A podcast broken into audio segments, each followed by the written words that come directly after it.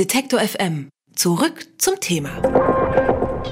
Digitale Gesellschaft, Internet und soziale Medien. Die Republika ist Europas größte Konferenz rund um das Web 2.0. Seit 2007 findet die Konferenz in Berlin statt. Doch in diesem Jahr zieht die Republika für ein Wochenende um. Und zwar nach Accra, der Hauptstadt Ghanas. Dort findet an diesem Wochenende die erste Republika auf afrikanischem Boden statt. Aus diesem Anlass spreche ich mit dem Mitgründer und Geschäftsführer der Republika, Andreas Gebhardt, der momentan schon in Accra ist. Hallo, Herr Gebhardt. Hallo, schönen guten Tag. Sie haben sich dafür entschieden, die Republika in Accra in äh, Ghana abzuhalten. Warum genau dort? Wir haben ja seit vielen Jahren eine sehr große afrikanische Community auf der Republika in Berlin. Seit ungefähr sechs Jahren treffen sich Leute von Coworking Spaces, Impact Hub, Solidarity Spaces, also Leute, die kreative Orte in Afrika gestalten, in Berlin auf der Republika. Das sind meistens so um die 20, 25 Länder präsent, alles Subsahara-Afrika. Und die haben uns schon seit Jahren immer gebeten, jetzt kommt mal nach Afrika auch, wir brauchen auch so eine Veranstaltung hier. Und dann haben wir einen Workshop gemacht mit denen zusammen vor ungefähr anderthalb Jahren mit der Zielstellung, wo könnte man das denn machen? Und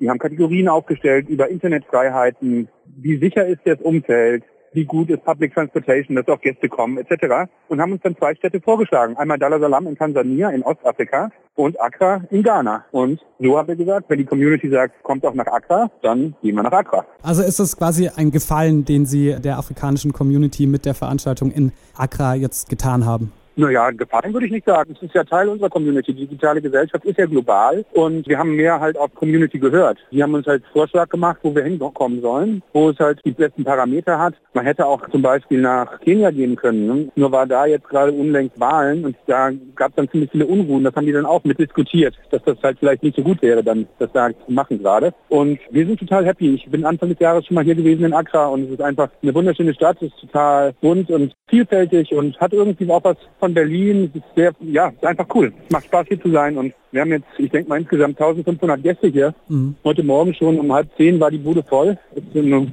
sehr, sehr tolle Location, viele schöne Stände. Die Leute geben sich richtig Mühe und haben Bock. Wenn man sich die äh, technologische Entwicklung Afrikas anschaut, da oder jetzt auch Ghanas im äh, Speziellen, da wird vielleicht der ein oder andere staunen, denn Ghana hat rund 29 Millionen Einwohner und 22 Millionen mobile Internetnutzer, also drei Viertel der Ghanaren nutzen das mobile Internet auf dem Smartphone. Die bezahlen mit einem eigenen Banksystem ihre Rechnungen über das Smartphone. Was passiert in Ghana? Was passiert in Afrika, das in Europa vielleicht noch in den Kinderschuhen steckt? Also wo kann Europa von Afrika lernen? Das ist eine gern gestellte Frage. Die Antwort ist total simpel. Die Gesellschaften in Afrika und speziell hier in Ghana ist extrem jung. Der Altersdurchschnitt ist 25. Der Durchschnitt. In Deutschland ist der Altersdurchschnitt 42.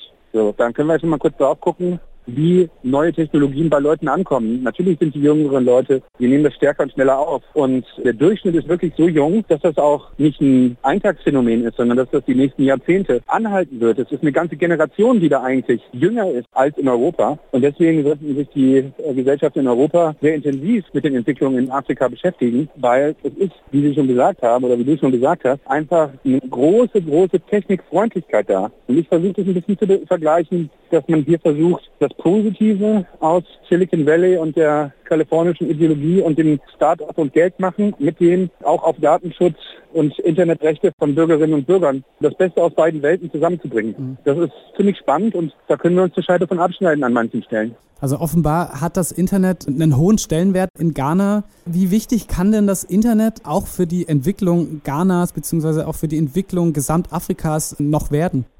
Also wir haben gestern einen neuen, ja ich will nicht sagen Stadtteil, aber einen Teil eines Stadtteils eingeweiht. Da entstehen 1000 neue Coworking-Arbeitsplätze in den nächsten äh, Monaten. Der Bedarf ist also riesig, von jungen Leuten zusammen an neuen Projekten zu arbeiten. Und das ist in Gesamtafrika so. Und wir sind uns hier auf Augenhöhe und wir kommen jetzt, um zu lernen. Die Bananen kommen hierher, um zu lernen. Die Leute aus den angrenzenden Ländern. Wir haben insgesamt 32 Länder hier vertreten und Es ist ein ganz anderes Afrika-Bild, was wir auch vermitteln wollen. Und das ist uns echt ganz wichtig, dass das hier nicht eine Einbahnstraße ist, sondern im Gegenteil. Die Leute aus Afrika kommen nach Berlin zur Republika und wir kommen nach Accra zur Republika. Und das ist irgendwie selbstverständlich und sollte viel selbstverständlicher sein. Dann lass uns noch mal über äh, die Veranstaltung jetzt am Wochenende sprechen, die ja zum ersten Mal in Afrika stattfindet. Gibt es denn jetzt in Accra ganz speziell Afrika-spezifische Themen, die so wahrscheinlich in Berlin gar nicht diskutiert werden würden? Nee, eigentlich nicht, weil wir hören uns ja auch in Berlin die afrikaspezifischen Themen an. Aber natürlich haben wir einen Schwerpunkt auf afrikanische Themen, also die Perspektive auf die digitale Gesellschaft aus afrikanischer Sicht.